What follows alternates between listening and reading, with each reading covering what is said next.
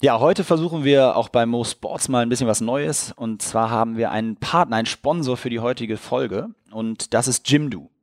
Äh, mit Jimdo lassen sich total einfach Webseiten erstellen und ähm, die haben wahnsinnig viele Designvorlagen, die ihr benutzen könnt, wenn ihr gerade, was im Sport unglaublich wichtig ist, euer Hobby, euren Verein aufs nächste Level führen wollt und eben auch mit einer Webseite professionalisieren. Das Credo vom Jimdo ist, mach was eigenes. Und genau darauf soll es ankommen. Der Service ist erstmal kostenlos. Ihr könnt einfach mal auf der Seite vorbeischauen. Wenn ihr dann ganz besondere Specials haben wollt, dann gibt es natürlich auch eine Bezahlversion. Und das Allerbeste ist, es gibt einen Gutscheincode MoSports. Den könnt ihr einlösen auf www.jimdo.de, also j-i-m-d-o.de. Und unter slash MoSports könnt ihr bis zum 15.08. dann 20% Rabatt aufs erste Jahr Jimdo Pro oder Jimdo Business bekommen. Also schaut da einfach mal vorbei, nutzt die Website, ist eine coole Sache, ich kann es echt empfehlen und viel Spaß mit der heutigen Folge.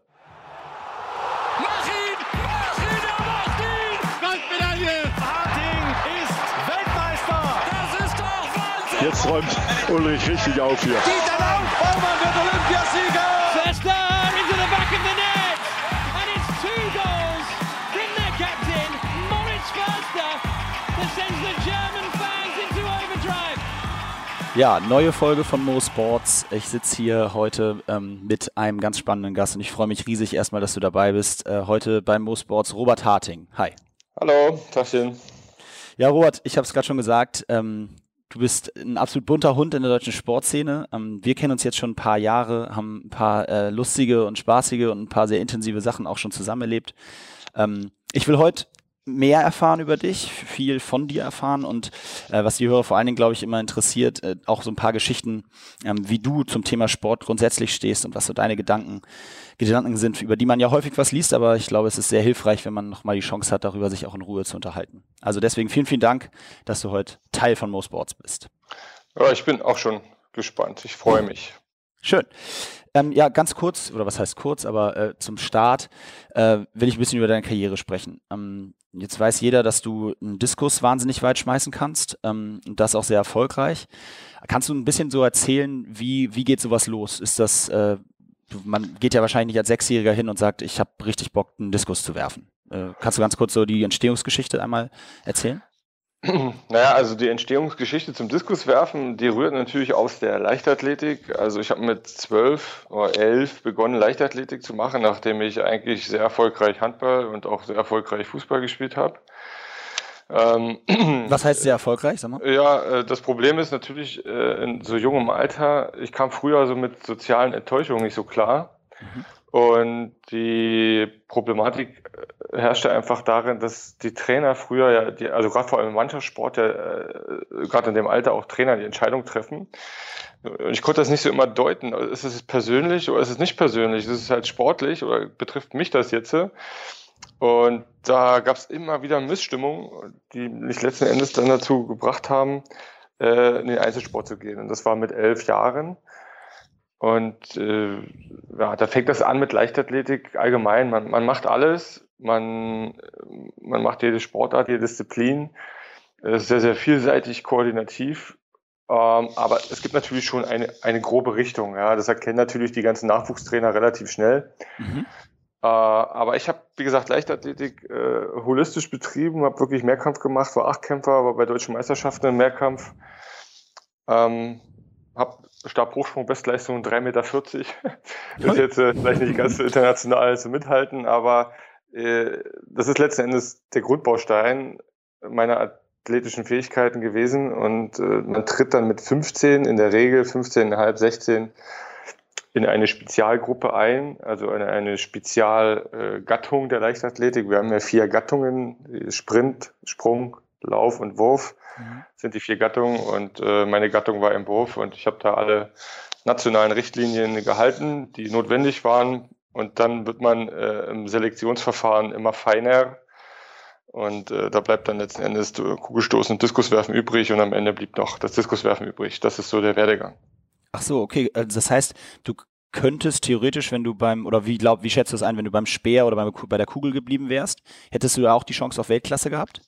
Ähm, nein, also das ist ja eben genau der Grund, warum man selektiert, mhm. weil natürlich äh, die Wahrscheinlichkeit für einen internationalen Durchbruch dort gesucht wird, wo die Wahrscheinlichkeit eben am höchsten ist. Und Kugelstoßen ist eine geradlinige Bewegung, äh, Speerwerfen ist ja auch eine geradlinige Bewegung.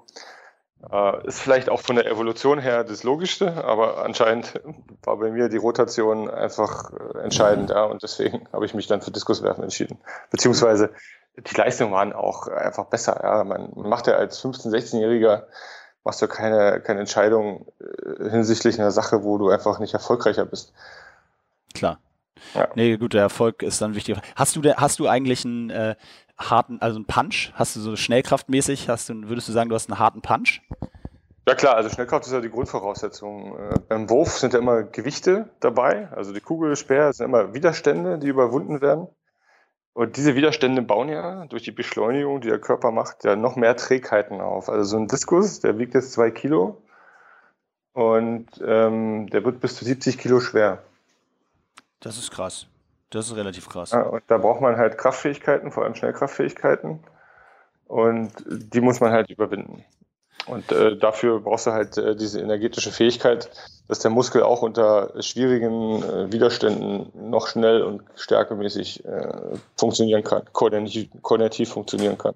Ja, verständlich. Und was, so rein spaßeshalber gefragt, was, was schmeißt du so sonst noch mal im Training? Also aus Spaß? was ist so das, also ziemlich alles. Ja, man macht dann immer so irgendwelche Wurfspiele von äh, sämtlichen Ballformen bis auch so Fremdgeräte wie, wie Speer oder sowas. Man macht das, man hält sich schon vielseitig, weil man ja so ein Grundbeschleunigungsprinzip versteht und äh, da erwachen dann relativ viele Spiele, wenn man ein bisschen kreativ ist. Ja. ja. Was ist denn das, was man, ist der Diskus denn dann auch tatsächlich das, was man am was du am weitesten werfen kannst? Von unabhängig ähm, von allen Gegenständen sozusagen, die du jemals durch ein Stadion geworfen hast? Äh, berechnet auf die Masse ja. Also okay. es gibt ja noch Wurfgeräte, wie ein Speer, der ist ja viel, viel leichter. Ja. Ja, ähm, den müsste, ja, wüsste ich jetzt auch, ja, es sollte nicht so viel Unterschied sein, ja, aber das ist natürlich, so eine geradlinige Bewegung ist an sich ja in einer Wurfbewegung erstmal übersichtlicher und leichter. Aber die Geräte haben halt ihre eigene aerodynamische ähm, der eigenen Status, der natürlich äh, diverse Techniken verursacht und auch fordert. Also rein von der Physis, sicherlich kann ich andere Sachen auch weit werfen, aber technisch behindern, behindern, behindern die Disziplinen sich ein bisschen. Ja? Also alle, alle Rotationssportarten sind ja relativ viel in, im Rumpfrotationsbereich und die Gradlinigen sind halt gradlinige Muskeln. Also die Muskeln machen, die verhindern auch gegenseitig die Fähigkeit zueinander. Also ein Speerwerfer der, also ein Diskuswerfer, der einen großen, starken Pectoralis hat, weil wir das ja schleudern, also der große Brustmuskel, ja. äh, der verhindert die Schulterrotation, die wiederum wichtig ist fürs Speerwerfen beispielsweise. Ja, stimmt, das macht Sinn. Aber ähm, du bist dann also bei der, bei der Scheibe gelandet sozusagen und kannst du dann so ein bisschen, ab wann war der Zeitpunkt, wo du irgendwie gemerkt hast, pass mal auf, hier geht richtig was? Und was war, wann hast du dich sozusagen zum ersten Mal damit beschäftigt, äh, wirklich, dass du das Ziel auch hast, in der Weltklasse richtig anzugreifen?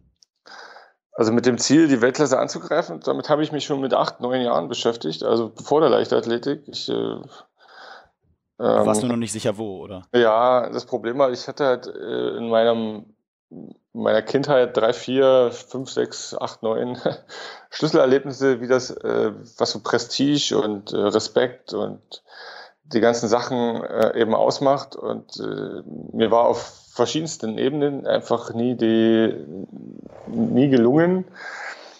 Oder mir wurde es halt immer abgesprochen, äh, gewissen Respekt zu erhalten, zu bekommen. Ja. Und der Sport hat mir in irgendeiner Form gesagt, okay, das ist der Hebel, wie ich, wie ich es solchen Menschen, die eben äh, so mit mir umgehen, äh, beweisen kann. Ja. Also Sport war richtig der Sport war für dich so das Erfolgsmomentum dann. Ja, Erfolgsmoment, genau, ich war so auch so kleine Revenge. Also so ein bisschen, ich zeig's euch am Ende doch. Ja. Okay. Das waren auch immer die Worte meiner Mutter, also bleib ruhig, du zeigst es denen und und und. Das war immer so, ah, ich war halt als Kind auch schon sehr emotional. Und das ist ja bis Ach, und dann hat deine Mutter immer zu, hat deine Mutter zu dir gesagt, äh, entspann dich, Robert, irgendwann zeigst du es ihnen allen? Ja, genau. Und äh, der Sport, egal welcher Sport, war immer so ein Vehikel für mich, äh, diesen Hebel umzusetzen. Im Fußball hat es nicht geklappt, im Handball äh, ja auch nicht, aufgrund von diesen sozialen Enttäuschungen der Trainer. Und Leichtathletik war ich okay, jetzt bin ich hier in der Leichtathletik. Was muss ich werden, um möglichst viel Einfluss zu bekommen? Olympiasieger, hm, okay, dann mache ich das. Das war eigentlich äh, mein Grundgerüst. Das war auch schon mit 11, 12 Jahren so.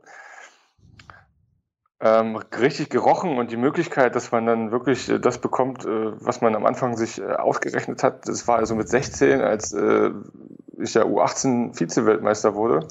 Habe verloren gegen einen aus Katar, äh, die ja nachweislich immer schon fünf, sechs Jahre älter sind und drei Kinder haben, aber irgendwie trotzdem in der U18 starten. Mit Vollbart fünf Junioren. Ja, genau, solche, das ist ja gerade in der Jugend ist es ja sehr, sehr, sehr verbreitet in allen, allen anderen Sportarten sicherlich auch. Ich weiß nicht, ja. wie es im Hockey war, aber das sind dann Leute auf dem Platz, wo du sagst, ey, Junge, ich benutze, benutze nicht meinen Rasierer und du brauchst anscheinend drei Klingen am Tag. Ja, ja, also. ja bei uns haben die Inder und Pakistanis äh, auch jeweils drei Junioren-Weltmeisterschaften gespielt, was heißt, dass sie bei der ersten immer so zwölf oder dreizehn gewesen sein müssen. genau. Also scheinbar ist da auch schon ein ökonomisches Modell in manchen Ländern so aktiv.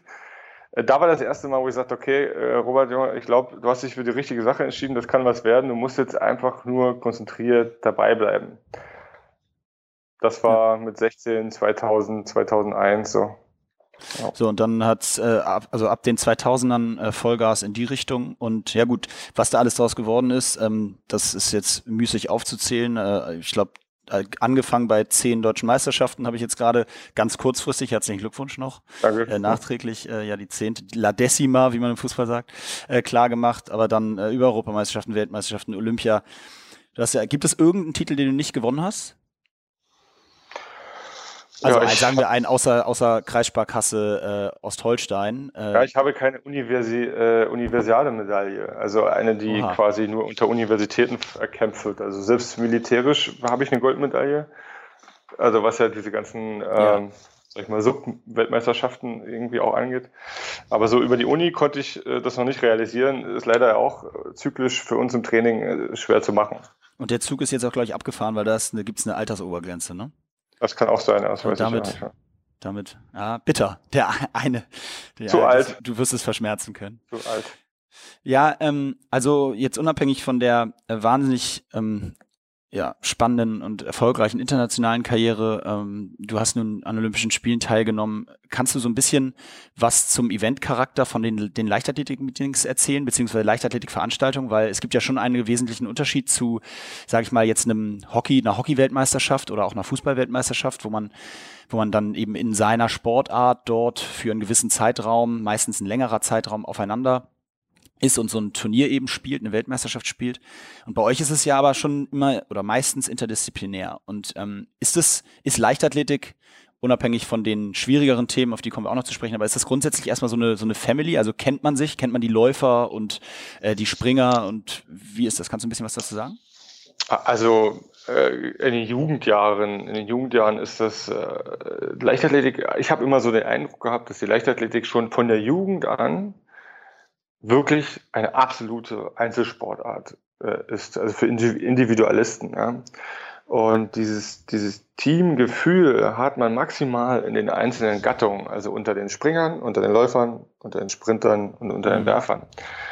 Äh, über diese Gattung hinaus ist es schon sehr, sehr schwer, irgendwie Allianzen aufzubauen, äh, warum auch immer. Also was früher ja immer sehr signifikant war, ist, dass äh, die Frauen, das ist ja für, für einen jungen Mann so mit 16 Jahren, ist das ja immer sehr entscheidend, wie die, die viele Frauen, die waren immer so unantastbar. Ja, das war diese, diese, diese hohe Form von, von Fokus, äh, die relativ schnell irgendwie umgeschwungen ist in so eine äh, exponierte Form von Egoismus. Ja. Äh, sicherlich alles funktional, und aber das verhindert so ein bisschen äh, den Teamgedanken generell. Ich, nicht jetzt auf der auf, auf die, auf die, sagen wir, auf die jugendliche ähm, oder pubertäre Phase irgendwie reduziert, sondern generell ist es so, dass in der Leichtathletik natürlich Freundschaften existieren, auch disziplinübergreifend. Äh, aber ich glaube, dass wirklich außer der, der, der klassische Mehrkämpfer äh, wirklich nicht jeder von dem anderen korrekt Bescheid weiß, was die Disziplin Anforderungen okay. sind und was nicht. Das ist schon sehr, sehr, sehr, das sind alles Subwelten und man, man, man kann so ein paar eintauchen, die so ein paar Analogien besitzen, aber nicht wirklich in, in, in aller Tief. Und das verhindert einfach äh, Gemeinsamkeiten auf Gesprächsniveau, Gemeinsamkeiten auf Erlebnisniveau, Gemeinsamkeiten ja, auf Trainingsniveau. Das sind alles so, so diverse Unterschiede, die es einfach verhindern, dass eine große Gemeinschaft entsteht. Ja. Okay. Eigentlich ich, schade, ne? Ja, klar, eigentlich schade. Es sind ganz viele interessante Menschen äh, unterwegs in der Leichtathletik. Äh, die, die vielen Disziplinen sind auch wirklich biomechanisch, also was der, was der menschliche Körper eben so an Feinheiten und Bewegungen und, und Kräften freisetzt. Äh, total interessant. Aber man kommt leider einfach nicht tief genug rein, um für den anderen dann ein, äh, sag ich mal, gleichwertiger Gesprächspartner zu werden. Und das ist halt äh, ein bisschen das Problem. Und irgendwann ist es auch so, dass äh, gerade in den Disziplinen, die jetzt äh, keine Erfahrung benötigen, die einfach aufgrund der Physiologie relativ schnell erschlossen werden können. Also ich sag mal so alle Sprint-Sachen, äh, die sind da, du kannst ja mit, du kannst als 20-Jähriger schon eine 10-10 laufen auf 100 Meter. Du kannst als 20-Jähriger aber keine 68 Meter Diskus werfen. Ja, okay. Also das ist und, auch die äh, da, Genau, und das, driftet alles auseinander, weil du als junger Sportler äh, relativ schnell im Erwachsenenbereich Fuß fasst in den Disziplinen, wo, wie gesagt, die keine Erfahrung und, und, und viel Bewegung und, und Wiederholung benötigen.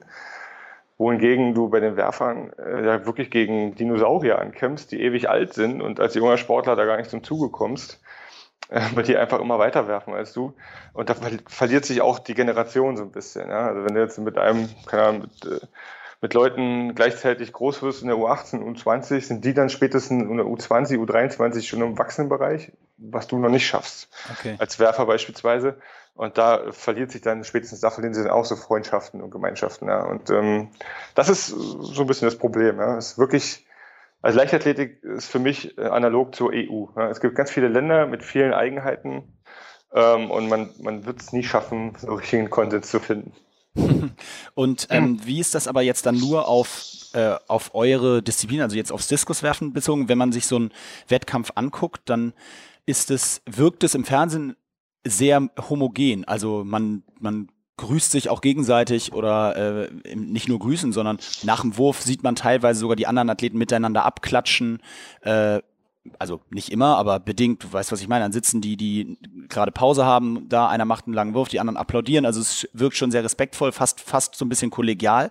Äh, täuscht das? Ist es eigentlich viel, ähm, äh, viel individueller und, und viel ehrgeiziger, als es da teilweise aussieht? Oder ist es tatsächlich so ein bisschen so ein Zusammenhalt? Und viel bissiger, ja. Also äh, es ist, es ist so, wie es da, wie es, da rüberkommt. Es ist natürlich in, in den jungen Jahren, äh, wo man sich ja versucht, kulturell einzuschreiben, Brandmal, also so, sag ich mal, Benchmarks zu setzen. Äh, da ist natürlich der Konkurrenzkampf ein bisschen höher. Später versteht man eigentlich, worum es geht. Es geht um den Sport, es geht um die Leistung.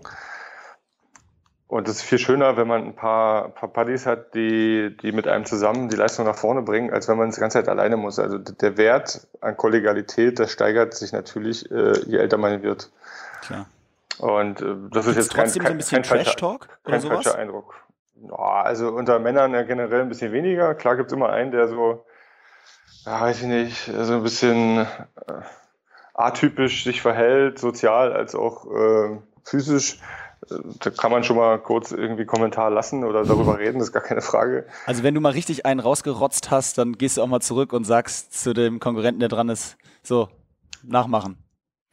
Nee, das macht man eigentlich nicht, weil okay. äh, das ist ja, erstmal nimmt man direkt Einfluss auf die, auf die individuelle Leistung und man kann theoretisch eine Unsportlichkeit äh, vorwerfen. Ach, ja. das wäre schon unsportlich, okay. Äh, theoretisch weißt du ja nie, wie der andere reagiert. Ja? ja. Da, da, dieser, da diese Subsprache nicht existiert, von wegen, jetzt bist du dran, machst besser, okay. äh, die vielleicht in Mannschaftssportarten irgendwie hin und her gerufen wird über den Platz, aber äh, das ist, äh, man muss das anders beurteilen, ein bisschen, muss ich sagen. Ja, das ist Mannschaftssport und Einzelsport generell sehr unterschiedlich.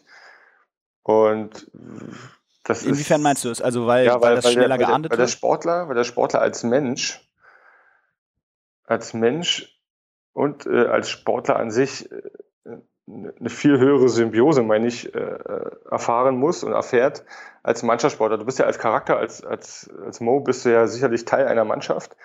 Aber als Robert bin ich der Sportler, weißt du, der sich äh, als Charakter, als menschlicher Charakter, als auch äh, als sportlicher Charakter zu 100% decken muss, sonst funktioniere ich ja nicht. Du kannst theoretisch, wenn du schlecht geschlafen hast äh, das mit der Mannschaftskollegen trotzdem um die äh, Klar, wir bewegt, können trotzdem ja? gewinnen. Das geht bei uns ja nicht. Und äh, diese hohe, diese hohe Passigkeit zwischen menschlich, menschlichem Charakter und sportlichem Charakter, das ist auch eine ganz andere äh, Form von, von, von Mensch. Ne? Da kommunizierst du auch ganz anders und gehst auch ganz anders miteinander um. Okay. Das Aber wie meinst du das dann nochmal konkret? Wie meinst du das dann nochmal jetzt konkret im Zusammenhang mit, was ich so als Trash Talk meinte? Ähm, also, dass es dann eher deshalb nicht wird deshalb nicht gemacht, weil der Respekt dann sozusagen in dem Moment zu groß ist vor, vor, dem, vor dem Menschen an sich oder, oder wie war das gemeint? Genau, also äh, du hast ja dann plötzlich Empfindlichkeiten auf einem ganz anderen Niveau. Äh, empfindlich nicht von, von Memme, sondern Empfindlichkeiten einfach von Sensibilität. Äh, als Einzelsportler musst du ja wirklich alle Gegner lesen können, die Techniken lesen können. Du musst ja schauen, dass, äh, dass du wirklich die Situation richtig erkennst, um, um scharfsinnig zu entscheiden. Mhm. Und äh, diese, diese Rumflaxerei, Kumpel, wie sieht's denn aus? Willst du heute mal mitwerfen? Und ich nehme auch einen schweren Diskurs als du, den gewinnst du auch. Äh, das, das findet alles im Training statt. Ja, okay. Da gibt es solche okay. Sprüche, die gibt's wirklich, das, aber im Wettkampf an sich äh, sind, wir, sind wir wirklich im hohen Anschlagsbereich, da, da lässt man das weg, weil man äh, sich selbst ja auch äh, fokussieren muss. Und äh, ich glaube, das wird sehr, sehr schwer. Also ich habe das selber noch nie machen wollen, auch können und ich habe es jetzt auch noch nie so gehört, dass so Sprüche während des Wettkampfs in die Richtung passieren. Also wahrscheinlich früher als Jugendlicher mal so, weil man da ja leichtsinnig Sachen falsch macht, auch sich im Verhalten auch falsch äh, darstellt. Kann das schon mal passieren, ja. Aber jetzt eigentlich im Profibereich okay. nicht mehr. Da ist das nicht mehr. Ähm, ein bisschen kleiner Themenwechsel. Ähm, du wirst wissen oder weißt, was ich mit der Frage äh, bezwecken will, aber ähm, was konkret oder wie, was glaubst du für einen Sportler, wie störend ist für einen Sportler eine starke eigene Meinung in seiner Karriere? Ähm, oder also, überhaupt gefragt, ist es überhaupt störend? Äh, jein. Also eigentlich für einen selbst ist es nicht störend, weil man, ähm, wenn man diese Meinung dann vertritt, sehr charakterstark ist, fest, fest in sich ist, äh, eine Einheit hat zwischen Geist und körperliche, geistiger und körperlicher Fähigkeit. Aber der Sportler existiert ja so nicht nur. Der existiert auch wirtschaftlich und er existiert ja auch in abhängigen Förderstrukturen. Vor allem der olympische Sportler. Und äh, spätestens da fängt es an, dass man Mechaniken erkennen muss und seine Meinung taktisch einsetzt. Ja, weil sonst kann es durchaus sein, dass die Abhängigkeiten äh, sich negativ auswirken und man dann einfach hinten runterfällt, bloß weil man nicht nach dem Gusto des Bundestrainers irgendwie sich verhält oder sonst irgendwas. Und spätestens auch wirtschaftlich. Ich meine, ich habe eine sehr starke Meinung. Robert Harting hat an sich als Sportler einen sehr hohen institutionellen Wert. Also ich hm, habe meine Meinung, ich habe meine Ideale, ich habe kein, kein Problem, die zu nennen. Aber sie sind sehr schwer, also von, von, von, von Tiefe sind sie eigentlich sehr schwer, diese Ideale und diese Meinung, die relativ ähm, ja, viel Denkressourcen bei den Menschen immer beansprucht was jetzt eigentlich äh, für ein wirtschaftliches Unternehmen nicht immer interessant ist. Die wollen halt manchmal auch nur eine flache Kommunikationsebene haben und einfach sein und äh, Genuss und, und, und Happy Life zeigen. Das ist dann eben bei mir nicht so der Fall. Deswegen bin ich wirtschaftlich eigentlich weniger interessant für viele breite oder Mainstream-Unternehmen, die so breit kommunizieren, sondern ich bin mehr interessant für Unternehmen, die eben, äh, sag ich mal, B2B intern eine Kommunikation verfolgen, weil da geht es relativ viel um solche Werte und um Einstellungen und da funktioniert das sehr, sehr gut. Ja. Was glaubst du konkret? So Unterschied. Das mit der eigenen Meinung für die Karriere, was der im genau. Weg stehen können. Genau, genau. nochmal ein bisschen ergänzend, was, oder ganz konkret, was glaubst du, kannst du das irgendwie monetär abschätzen? Was, und ich bin großer Fan, vorweg gesagt, von der eigenen Meinung. Ähm, was glaubst du, ist dir durch die Lappen gegangen, wenn du so möchtest, in deiner Karriere, aufgrund der Tatsache, dass es so ist, wie du es gerade beschrieben hast? Mm, also, keine Ahnung, Cashflow würde ich fast sagen, so um die eine Million mindestens, weil. Eine Million. Ja, weil einfach, man sieht das ja natürlich an, an Beispiel Magdalena Leuner. Ja, wir hatten ja das gleiche Management, ähm, ohne jetzt genaue Zahlen zu nennen, ähm, war natürlich Magdalena viel, viel populärer als ich. Aber sie war auch äh, absolut neutral. Und das ist mhm. eben genau das. Ähm, überall einsetzbar also. Genau, überall einsetzbar und verwertbar auch. und die Menschen haben sich mit, bei Magdalena einfach mit dem Erfolg und der hübschen Frau und dem Lächeln und der Nettigkeit identifiziert. Das ist halt so ein Mädchen, das kriegt immer eine Eins, das hat immer einen tollen Hefter. Ja, und der Mann, jetzt im Vergleich ich jetzt, äh, ich bin ein bisschen raufig, ich, ich kämpfe für Territorien, ich kämpfe für Prinzipien, ja, und mache das eben in meiner Männerart, die ja irgendwie auch mal anstrengend ist, ja. Und äh, sag ich mal, der Konsument an sich ist ja auch eher weiblich. Ja, also Frauen kommunizieren, äh, konsumieren ja eher als ein bisschen als Männer. Und äh, da fühlen sie sich auf einer Ebene von der Lena Neuner einfach viel mehr gefunden, als jetzt auf, auf der Ebene, die ich darstelle. Und das ist für Unternehmen natürlich viel leichter zu kommunizieren, viel leichter einzusetzen. Da geht es um, um Frohsinn, um Leichtigkeit, um, um, um, ja, um eine gewisse Erfolgsatmosphäre. Da geht es nicht um Veränderung und um Ideale und um Prinzipien. Und das sind alles so, so schwere mhm. Themen, mit denen sich Menschen generell sicherlich beschäftigen. Aber ja, das fordert mehr Energie. Das ist nicht einfach, einfach so leicht abzutun. Und das muss man so mal ganz klar sagen. Ja. Aber ich bin auch froh, dass es so ist. Weil ich bin auch nicht der Typ für alle. Ja. Ich mag auch so ein bisschen Selbstbestimmtheit noch und ich weiß ja, wie das ist, jetzt auch wirtschaftlich ja. als Sportler. Man ist sehr, sehr stark fremdbestimmt. Und das geht bis zu einer gewissen Grenze gut. Man muss auch charakterlich in den Mainstream passen und das tue ich nicht. Deswegen weine ich der Sache auch nicht hinterher. Aber wenn du es beziffern willst, ist es bestimmt eine Million ungefähr. Und äh, ja, beziehungsweise ja. eine halbe für mich und eine halbe für Deutschland. das ist immer so eine Sache. Ja, da hast du auch wieder recht. Aber ich, ich finde einen Satz, den du vorhin gesagt hast, noch spannend, da wollte ich nochmal drauf zurückkommen. Und zwar sagtest du, ähm, dass man da in einer gewissen Form dann eben seine Meinung auch taktisch eins, einsetzen muss. Mhm. Ähm, ist es so ein, mal andersrum gefragt, jetzt hast du gerade gesagt, ähm, wie viel dir so letztendlich durch die Lappen gegangen ist, geschätzt äh, und auch Deutschland durch die Lappen gegangen ist. Aber andersrum gefragt, ähm, wie viel hast du denn taktisch sozusagen wieder gut machen können? Verstehst du, was ich meine? Äh, ich weiß, was du meinst. Äh, du meinst sicherlich, äh, dass auch ich eine Taktik habe und ja auch die Wirtschaftlichkeit bei mir auch irgendwie nach einer Strategie läuft. Wahrscheinlich meinst du das. Klar, klar, genau. Auf der anderen Hand verliert man natürlich Positionen, das ist klar. Auf der anderen Hand gewinnst du sie. Die sind natürlich deutlich weniger. Mhm.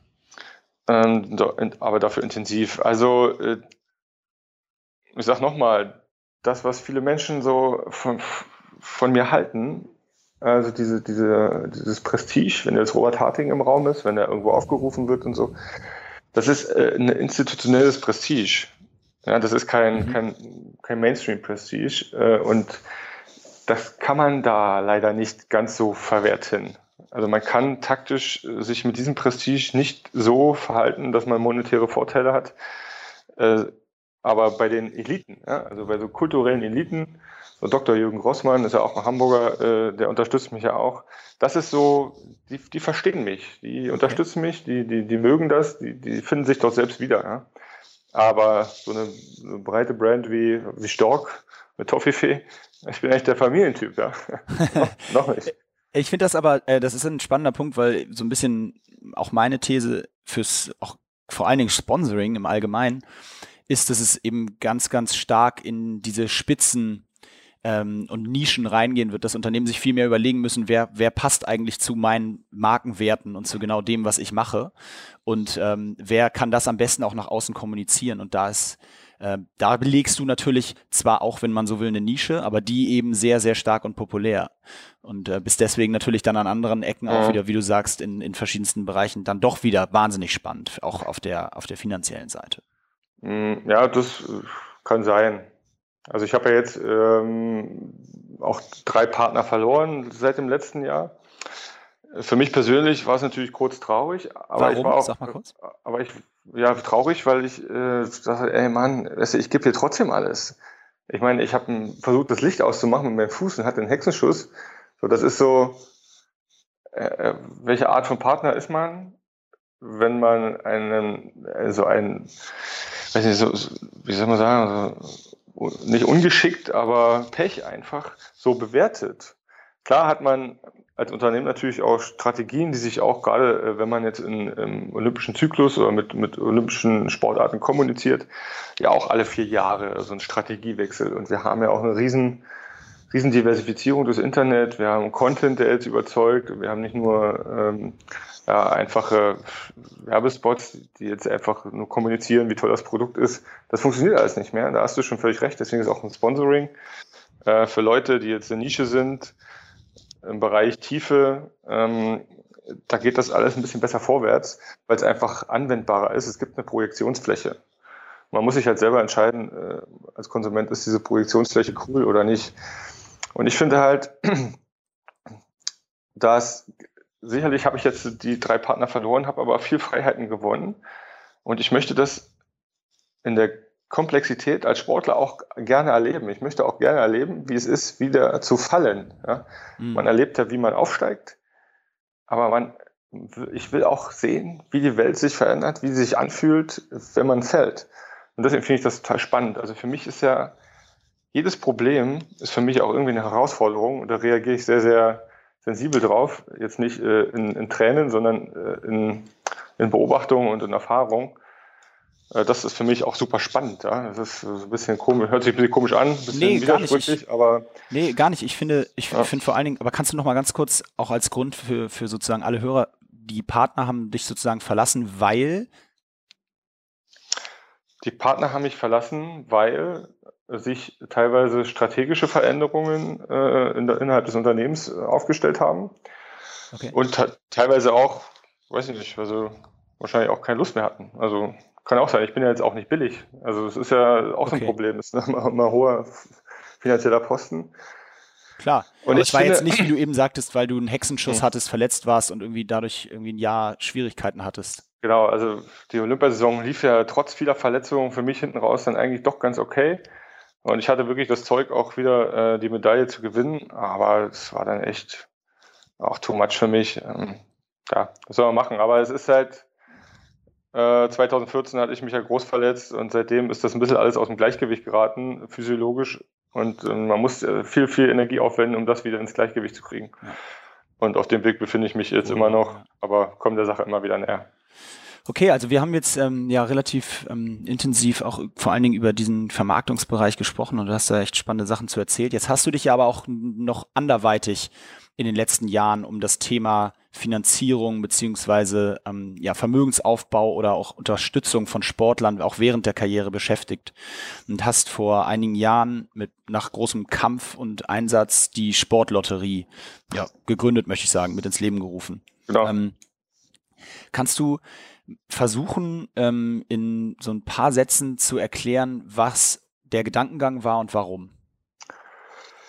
Also äh, ein großes Manko in der deutschen Sportförderung ist die Individualität äh, und die Motivation bei Athleten. Nicht jeder, nicht jeder Athlet funktioniert ja gleich. Also das Ziel der deutschen Sportlotterie war es, erstmal ein Produkt zu schaffen, was einen Austausch zwischen der Bevölkerung und dem Sport bietet, einen direkten Austausch. Und das sind nämlich 500.000 Euro gewesen. Also Menschen können in der Spekulation äh, auf mehr Geld Geld einsetzen. Dieses Geld wirkt im Bereich des Sportes, der Förderung. Und sie haben auf der anderen Seite die Chance, dadurch 500.000 Euro zu gewinnen. Also es war äh, ein Wechselprinzip, was es so in der Dichte jetzt noch nicht gegeben hat weil Menschen an sich äh, sonst vom Sport wenig profitieren. Ja, das ist natürlich viel Steuergelder, die da reingehen, aber die gehen ja auch woanders hin.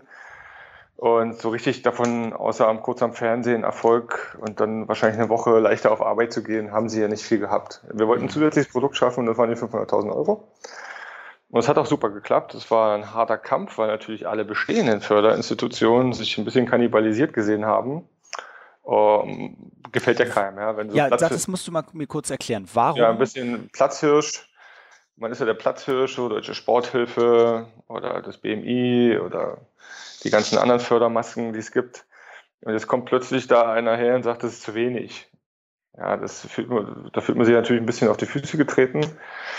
Und gerade im Lottomarkt ist es ja so, dass der ganze Lotto- und Toto-Block ähm, vergessen hat, sein seinen Lottospielern zu erklären, was das Internet ist. Ja. ja. Und ähm, außerdem war es auch noch so, dass die Lotterie an sich äh, im E-Commerce-Geschäft eine relativ junges, äh, eine relativ junge Zielgruppe erreicht. Ja? Und da kommt das zweite Problem für Lotto dazu. Die haben auch vergessen, den Leuten unter 50 zu erklären, was Lotto ist. Also die haben den über 50 vergessen zu erklären, was das Internet ist und den unter 50 haben sie das Lotto-Produkt einfach vergessen zu erklären. Deswegen hatten sie einfach Angst, dass sie sich selber äh, auf dem Markt ein bisschen kannibalisiert äh, sehen. Im Bereich der Zielgruppe 45 und tiefer, äh, die natürlich bei uns äh, sehr attraktiv war und die wir auch erreicht haben. Aber umso mehr ist doch die Frage, äh, wenn ihr diese, diesen Bereich sozusagen besetzt, ist doch die Frage, inwiefern, das erschließt sich mir noch nicht ganz, warum fühlten sich die anderen jetzt angegriffen, wenn es doch einfach nur ein Zusatzprodukt ist, weil sie dann potenziell weniger Sponsoren für sich da gesehen haben oder Angst hatten, dass ihnen die weglaufen? Oder was, wie, warum glaubst du? Äh, sie hatten Angst vor dem Erfolg, weil das Produkt sehr einfach war und sehr direkt war. Also es war direkt einfach mit 500.000 Euro direkt zur Bevölkerung äh, war es natürlich total wunderbar. Es war, man hatte der Sache eine sehr hohe Motivation aus, außerhalb der Bevölkerung, also aus der Bevölkerung heraus zugesprochen. Da hatte man einfach Angst, dass äh, hier neuer Platzhirsch entsteht in der Sportförderung und die Abhängigkeiten sich drehen. Ja? Und die, die einzelnen Lottoverbände der einzelnen Bundesländer hatten einfach auch kein junges Produkt, was mit so viel Idealismus aufgepumpt ist, wie der deutsche Spitzensport. Äh, und das Produkt, das gehörte ja uns und nicht denen. Und das war halt auch so ein Problem. Äh, dazu kommen natürlich auch noch sehr viele Gesetzgeb äh, Gesetzgebungssachen, die damit einhergehen, dass einfach der deutsche Glücksspielmarkt oder der Glücksspielstaatsvertrag sehr, sehr eng geflochten ist und man sehr, sehr, sehr selten eine Lotterie gründen kann. wir hatten ja, glaube ich, ich weiß nicht, wie viel es war, ich glaube 50 Jahre was her, dass äh, so eine Lotterie irgendwie ins Leben gerufen wurde, mit, in dem funktionalen Umfang. Äh, da muss man ganz schön viel durchpauken. Und da hatten die einfach Angst, dass aufgrund des, der, der, der Frische des Produktes, der Anwendbarkeit über das E-Commerce-Geschäft, äh, dem Idealismus also, und dem Austausch mit den 500.000 direkt zur Bevölkerung, das, das war einfach so eine gute Mischung. Da hatten die einfach Angst. Und deswegen wurde natürlich ein bisschen dagegen gewettert. Verstehe ich auch. Ja, also wenn ich jetzt eine Position habe im Markt, dann verteidige ich die ja natürlich. Mir persönlich ging es ja eigentlich gar nicht um Markt und äh, ja, wer ist da der Bessere ist und sonst irgendwas. Äh, ich habe jahrelang dafür gekämpft, dass Sportler in sich drinne anders funktionieren als äh, der Sportler neben einem. Also ich funktioniere ja anders als du. Also man kann ja sagen, meine intrinsische Motivation ist ähm, materialistisch deine ist monetär beispielsweise. Das sind schon zwei tiefe äh, Verwurzelungen von Motivation. Aber das deutsche Sportfördersystem funktioniert so nicht. Das funktioniert nur mit der Gießkanne. Das heißt, über uns tropft es ein bisschen aus der Decke und wir müssen beide schauen, dass wir den Tropfen abkriegen. Ja. Ähm, das ist äh, ein ganz anderes Prinzip. Ja, wenn ich dich direkt frage, Mo, äh, wie sieht's aus? Was genau, was genau gefällt dir? Was brauchst du in deinem Leben die nächsten vier Jahre? Und du mal ganz ehrlich sagst, das und das motiviert mich, dann mache ich doch auch nur das. Ja. Äh, und äh, die Deutsche Sportlotterie hatte gerade für mich da diesen Reiz in der intrinsischen Motivation, direkt am Athleten zu arbeiten. Ich hatte. Also konkreter ja, einfach als. Ja, konkreter, als konkreter und ähm, auch funktionaler, ja, nicht mit einfacher, äh, geschlankter. Mhm. Ja, weil wir natürlich auch nie so einen, so einen großen, wir hatten keine breite Verantwortung, sondern wir hatten ja die Verantwortung direkt zum Athleten. Und, Sag äh, noch mal ganz kurz, weil du jetzt auch immer bewusst äh, ja in der Vergangenheitsform sozusagen sprichst, ähm, ja. wie das sich entwickelt hat, beziehungsweise auch dann so der, ja, der jetzt der Stand ist. Ähm, das war so einfach, ich hatte dann vor zwei Jahren, äh, ist es so, äh, die Lotterie an sich konnte nur gegründet werden, wenn wir, äh, wenn man ein, ein Bundesland mit an Bord hat, was diese ganzen Eichprotokolle führt, die Legislation, Legislation, Legislation darstellt, also die Echtheit des Produktes und die Autorität und lalala. Da hatten wir uns für Lotto Hessen entschieden. Und Lotto Hessen hatte dann aber eigene Interessen, die ich jetzt nicht weiter definieren äh, möchte, ja. mit dem Produkt Deutsche Sportlotterie. Ähm, und die waren natürlich am Drücker, weil die natürlich die ganze digitale Verwaltung theoretisch kontrolliert hatten. Und das hat dazu geführt, dass sich intern einfach ja, vieles äh, zerschlagen, zerstritten, und und und hatte. Und Lotto Hessen hatte dann urplötzlich, nachdem der Streit dann auf einem guten Niveau war, angeboten, das Produkt zu übernehmen. Die waren ja vorher nur mit 7% Anteilseigner und äh, da natürlich dann keiner mehr so richtig Lust hatte, sich weiter zu streiten, da musste man sagen, okay, hier habt ihr das Produkt. Und da sind dann alle Gründer ausgestiegen. Ich war schon ein bisschen eher raus, weil ich äh, einfach vom Arbeitsprozess her gar nicht damit umge umgehen konnte, weil er einfach gestunken hat. Und ähm, mhm. habe ich mich getrennt. Dann hatten die anderen Gründer, sind dann auch irgendwann gefolgt.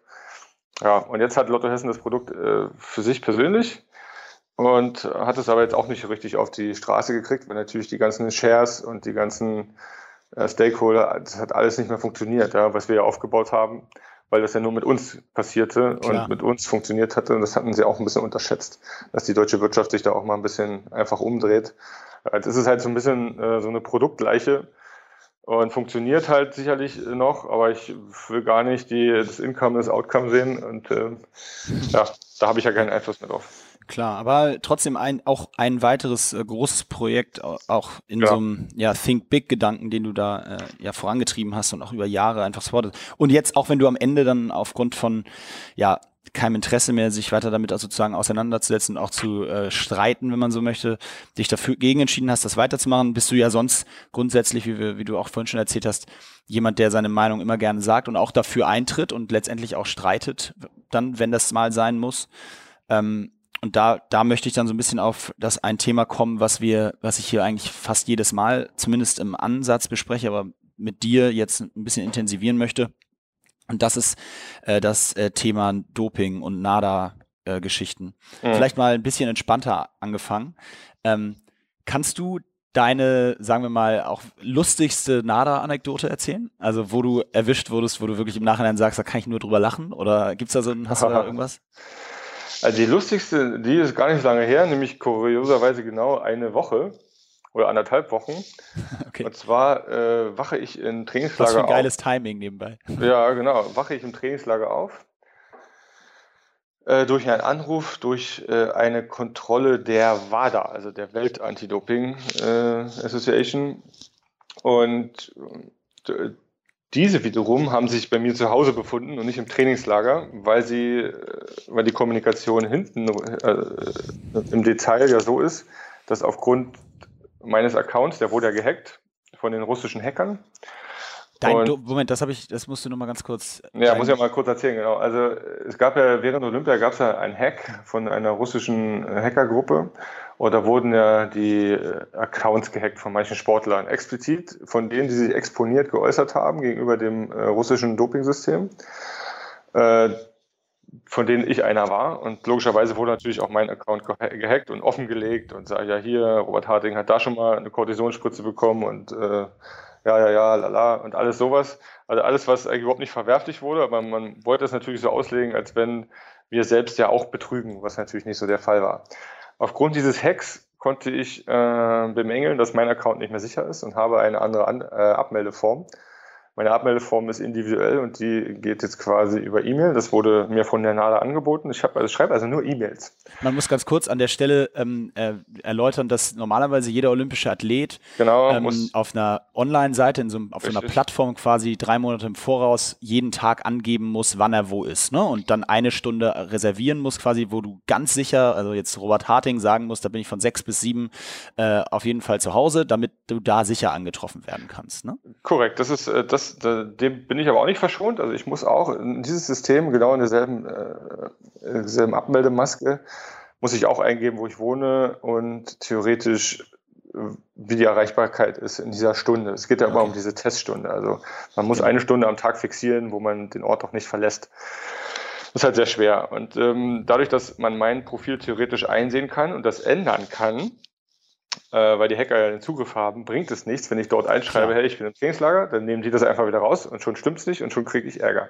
Alles klar. So, also schreibst du jetzt Mails. Genau, deswegen schreibe ich jetzt Mails und diese zählen dann in der Autorität äh, höher als dieses System. Okay. So, das ist aber äh, auch abgesprochen und die WADA, also jeder akzeptiert das. Auf jeden Fall hat der Kontrolleur das aber nicht abgedatet und war dann hier zu Hause und nicht in meinem Trainingslager. Der kam dann ins Trainingslager, gar kein Problem. Ich habe meine Kontrolle abgegeben und während. Wie weit ich, war das weg? Wie weit war das weg? Äh, das war 40 Minuten. Das war okay. jetzt nicht viel. Und während ich die Kontrolle quasi abgab äh, und dann ähm, den ganzen Prozess mit dem Umfüllen und und und äh, vonstatten ging, rufte mich schon wieder jemand an auf dem Handy. Äh, dann war das die NADA. Also zuerst hat mich die WADA kontrolliert, 7.30 Uhr. Und 7.45 Uhr hat mich die NADA angerufen und wollte auch eine Kontrolle haben. Mit genau dem gleichen Problem. Die sind dann auch ins Trainingslager gekommen. Also ich hatte innerhalb von zwei Stunden äh, zwei Kontrollen von zwei unterschiedlichen Institutionen, äh, die, wobei mich die eine angerufen hat, während die andere mich kontrollierte. Also das ist ja krass einfach. Ja? Und ja. Andere, andere Länder haben einfach äh, gar kein eigenes Anti-Doping-System. Die, da kommt die WADA vielleicht einmal im Jahr vorbei. Und wir haben ja alles doppelt und dreifach, äh, wie so ein Flugzeug in Deutschland. Und die, ja, deswegen ist das eben eigentlich, finde ich schon eine sehr kuriose Geschichte. Die deutschen Meisterschaften wurde ich auch nochmal kontrolliert. Also hatte ich dann äh, drei Kontrollen innerhalb von fünf Tagen. Ist dann äh, für mich gar kein Problem, können sie alle machen. Aber ja, das ist ja auch so, das ist ja auch deine, das ist ja auch deine Einstellung dazu, ne? Die, du und die, die auch, also du sagst ja, lieber mache ich alle in fünf Tagen drei Kontrollen. Mhm. Äh, ich will das nur halt dann auch auf der ganzen Welt so haben. Äh, korrekt. Es ist, bringt ja, also das äh, ist ja, das ist ja das Kuriosum einfach, dass äh, Sport ja dann sauber ist, wenn, sage ich mal, solche flächendeckende Kontrollsysteme existieren in allen Ländern. Aber das gibt es nicht. Ja, ja und ich finde auch, dass Doping an sich das falsche Wort dafür ist. Man müsste eigentlich das Wort einführen, das heißt Betrug. Betrug, ja. Betrug. Und Betrug gibt es in der Wirtschaft. Die wird mehr oder weniger dort äh, belächelt und gehandelt. Aber Betrug gibt es auch in der Formel 1. Wenn ich zum Beispiel ein neues Leitblech anbaue, was äh, meine Aerodynamik verbessert, das ist auch Betrug. Klar. Ja, wenn, äh, das, äh, in anderen Ländern äh, herrscht eben, herrschen eben andere Marktgesetze.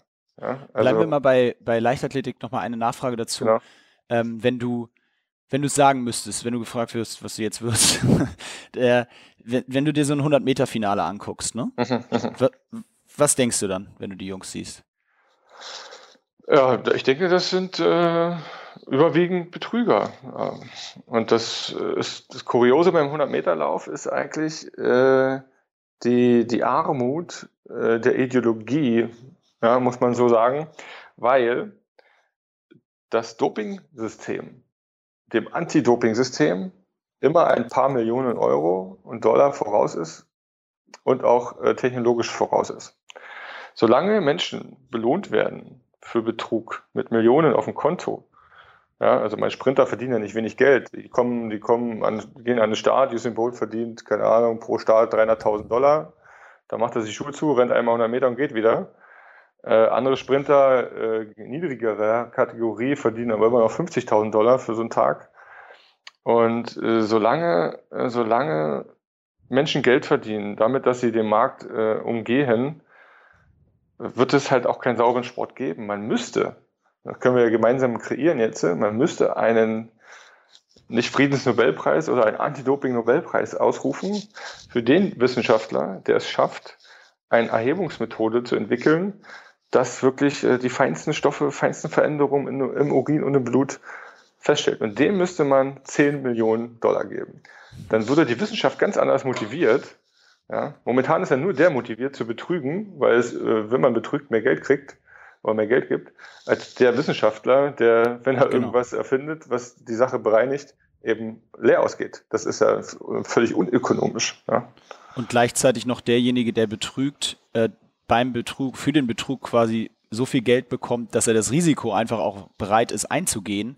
Äh, ja gut, das ist ja der Sperre Ökonomie vorausgesetzt. Ja. Also genau. wenn ich Aussicht habe und äh, keine, das Risiko null ist, weil mein Stoff 48 Ketten verschwungene Kohlenstoffatome hat, äh, das Risiko, das zu finden, gen null ist und ich aber auf der anderen Seite, keine Ahnung, in zwei Jahren, indem ich das anwende, 20 Millionen äh, Dollar verdiene, das ist ja eine leichte Entscheidung für manche Sprinter offensichtlich. Aber da gehört auch ein bisschen Länderideologie, äh, Länderideologie dazu.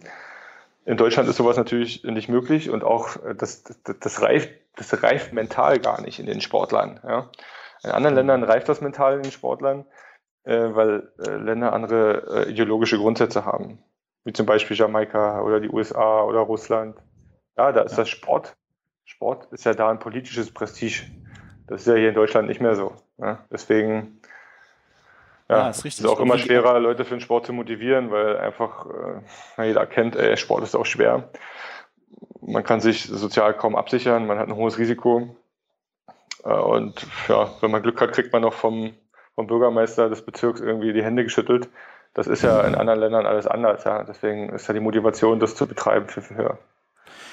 Wie gehst du mit deinen äh, Konkurrenten im Wettkampf um? Äh, wenn du, hattest du das mal, dass du das Gefühl hattest oder vielleicht sogar das Wissen, ähm, der ist nicht sauber, der ist ein ja, Betrüger? Natürlich, natürlich. Also da, da gibt es da gibt's ein, zwei, wo ich das hatte und äh, mit, denen, mit denen pflege ich auch wenig Kontakt, auch wenig Freundlichkeiten. Äh, zumal, wenn sie überhaupt schon mal erwischt wurden und das ein Land ist, was systematisch dafür bekannt ist, dann kann man mir auch nicht erzählen, dass es irgendwie nur irgendwie durch äh, Ungeschicktheit entstanden ist, sondern dass es da Methodik einfach ist. Äh, das verachte ich eigentlich. Ja. Also die, die Menschen bekommen von mir auch keine Gunst, kein Lächeln. Sie kriegen äh, im Wettkampf vielleicht ein kurzes Zunicken für ein Hallo. Aber selbst das Handgeben fällt mir da schon schwer. Und äh, unter meinen Konkurrenten weiß das auch jeder. Ja, es hat, letztens hatten wir oder das weiß auch jeder, dass ich damit so umgehe. Letztens hatten wir äh, offenbar dann doch einen kuriosen Fall von, von einem Verschleierungsmittel. Also in so Zusatzernährung wie Eiweiß, was es so im Studio gibt und so weiter, sind ja, sind ja immer noch so kleine Helferlein eingebaut. Das vergessen ja viele Sportler. Und in Ländern, wo das nicht so geprüft wird, in Deutschland wird das ja geprüft, ähm, die kaufen sich natürlich solche Produkte im Fitnessstudio und sonst wo. Und diese Verschleierungsmittel, die da drin sind, äh, das äh, ist quasi ein Warnhinweis bei einer Dopingkontrolle. Das ist kein Doping, aber die Kontrolle sagt, hey, hier ist einfach Schleierungsmittel drin. Wir wissen nicht, ob das eingesetzt wurde, um was zu verschleiern, oder ob das einfach nur eine fehlerhafte Substanz in einem Präparat ist. Da wird dann ähm, gleich gehandelt, der, wird, der Athlet wird gesperrt, weil man einfach nicht weiß, ob das jetzt dafür verwendet wurde, zu verschleiern oder nicht. Ja.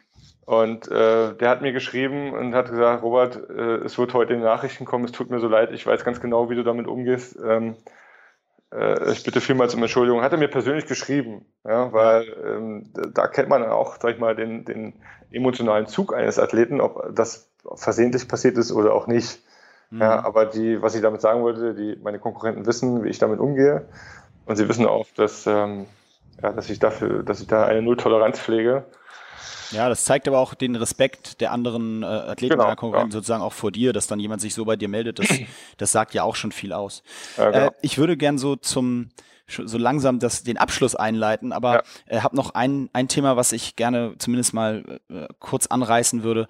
Ähm, jetzt gab es beim, apropos Konkurrenten und Auseinandersetzen ja in, in Rio die Thematik auch mit deinem Bruder, der sensationellerweise ähm, die Goldmedaille geholt hat. Und es ja. war in den Medien äh, ja auch echt Thema und dann gab es verschiedenste Auftritte, über die man, ähm, ich sag mal, auch die einfach polarisierend waren, ohne das jetzt überhaupt im Ansatz zu werten, werten zu wollen.